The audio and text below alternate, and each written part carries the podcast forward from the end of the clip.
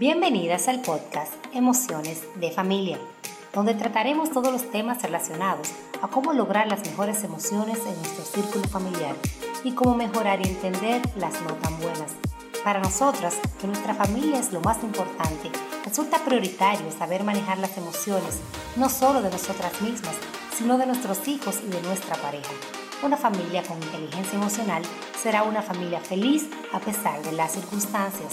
Bienvenidas.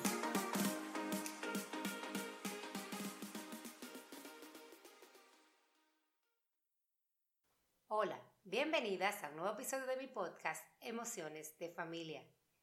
Este podcast es especial porque el próximo domingo es el Día de las Madres de República Dominicana y por eso hoy quiero hablarles de este rol tan hermoso que Dios nos entregó.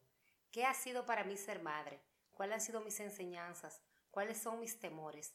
¿Cuáles acciones me han dado resultado para disfrutar tan profundamente de la maternidad? Recientemente le comentaba a una amiga que desde pequeña tuve ese instinto maternal. Me encantaba jugar muñecas hacia las casitas. No sé si ser del signo cáncer influye, ya que según dicen, este es el signo del hogar, de las raíces, de la madre. Mis hijas llegaron a mí como un regalo de Dios. Aunque son hembras las tres con los mismos padres, son niñas distintas, con diferentes temperamentos y personalidades. De cada una de ellas obtengo aprendizajes. Tengo desde la más gruñona y autoritaria hasta la más cariñosa y solidaria, pero cada una de ellas está repleta de características que las hacen especial. No son perfectas ni pretendo que lo sean, pero amo resaltar en ella esas lindas cualidades que tienen para que se amen y se acepten con virtudes y defectos. Quisiera criarlas blindadas de una buena autoestima y amor propio, que no se dejen manipular por la sociedad y tantas personas con malas intenciones que existen. Me motiva crearlas independientes, que se conozcan, que sepan que no son superiores a los demás, pero tampoco son menos que nadie, que se den su justo valor.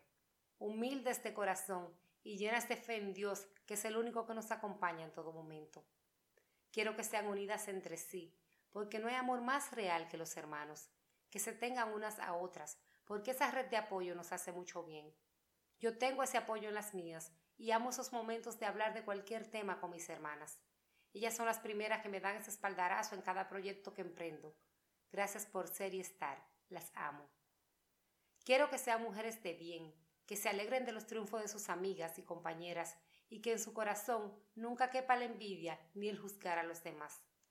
Quiero que sean resilientes y que sepan salir más fuertes de las adversidades. Claro que se van a presentar, pero ya no definen quién eres. A mí me ha pasado muchas veces y confiando en Dios y con fe siempre he salido adelante. Siento la maternidad como una bendición y un gran compromiso. No quiero que tengan creencias que la limiten en su accionar, que entiendan que la vida es una oportunidad que nos da el Padre de ser feliz y dejar una huella de bien, aunque sea en una persona. Que el tiempo sigue pasando, sea que te pares a quejarte o que disfrutes tu andar. Tú decides. Les confieso que a veces tengo miedo miedo de no hacerlo bien o de que la sociedad las dañe y yo no puedo evitarlo. Sé que no podré cubrirla bajo mis alas como una gallina su polluelo durante toda la vida. Por eso este podcast, por eso el estudiar psicología. Quiero tener herramientas para apoyar a madres para que juntas construyamos una sociedad mejor para nuestros hijos. Mientras dure este proceso, a través de mis vivencias, he aprendido que hay cosas que me sirven para lograr esos objetivos de crear mis hijas fuertes emocionalmente. Te quiero compartir algunas de ellas. Número uno, háblales siempre con la verdad, aunque a veces no sea lo que quieren escuchar. Siempre les digo la verdad, aunque sea difícil de enfrentar, pero a esa verdad le agrego que yo estaré ahí para apoyarlas. Aunque de pequeña esa verdad se trate de un punchón o una ida al médico y ya más grande se trate de situaciones más difíciles.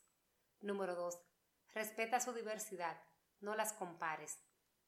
Como les mencioné, mis hijas son personalidades muy distintas, desde la más organizada y aplicada hasta la que más reguero tira y hay que decirle todo para que lo haga, pero no implica que debo compararlas. Su única guía debe ser su propia mejora sin fijarse en las demás. Cada una tiene cosas valiosas que resaltar y todas tienen cosas que corregir. Número 3.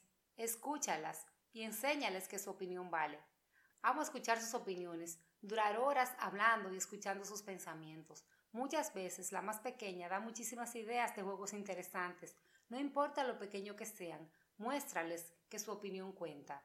Número 4. No los etiquetes. Una actitud no define quién eres.